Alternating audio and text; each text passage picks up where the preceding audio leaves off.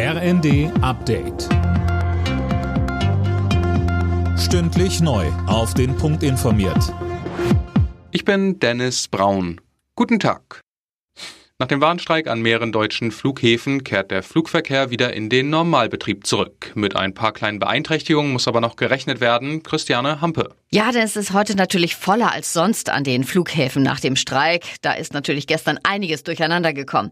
Die Flughäfen rechnen aber nur noch mit wenigen Ausfällen. Gestern hatte der Warnstreik für massive Probleme gesorgt. Zahlreiche Starts und Landungen mussten gestrichen werden.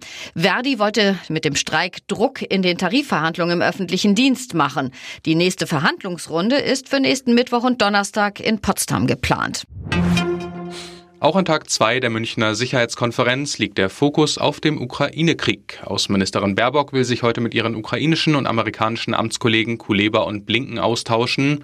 Dabei dürfte es auch um weitere Waffenlieferungen gehen. Das sogenannte Manifest für Frieden von Sarah Wagenknecht und Ali Schwarzer haben mittlerweile eine halbe Million Menschen unterschrieben.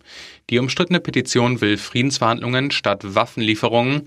Alexander Graf Lambsdorff, designierter Botschafter Deutschlands in Moskau, sagte dazu bei NTV, wir sind eine Demokratie und Helmut Schmidt hat mal gesagt, eine Demokratie, in der nicht gestritten wird, ist keine. Also lasst uns streiten über den besten Weg, wie wir die Ukraine unterstützen, was wir da richtigerweise tun. Aber solche Pamphlete wie das von Frau Wagenknecht und Frau Schwarzer helfen uns auf dem Weg keinen Millimeter nach vorne. In der Fußball-Bundesliga empfängt Mönchengladbach heute Tabellenführer Bayern. Außerdem treffen Bochum und Freiburg, Stuttgart und Köln und Wolfsburg und Leipzig aufeinander. Im Abendspiel ist dann Werder Bremen zu Gast bei Eintracht Frankfurt.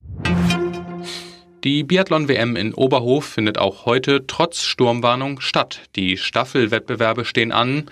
Bei den Frauen ist Denise Hermann-Wick die Schlussläuferin des DSV-Quartetts. Bei den Männern geht Benedikt Doll als letzter ins Rennen. Alle Nachrichten auf rnd.de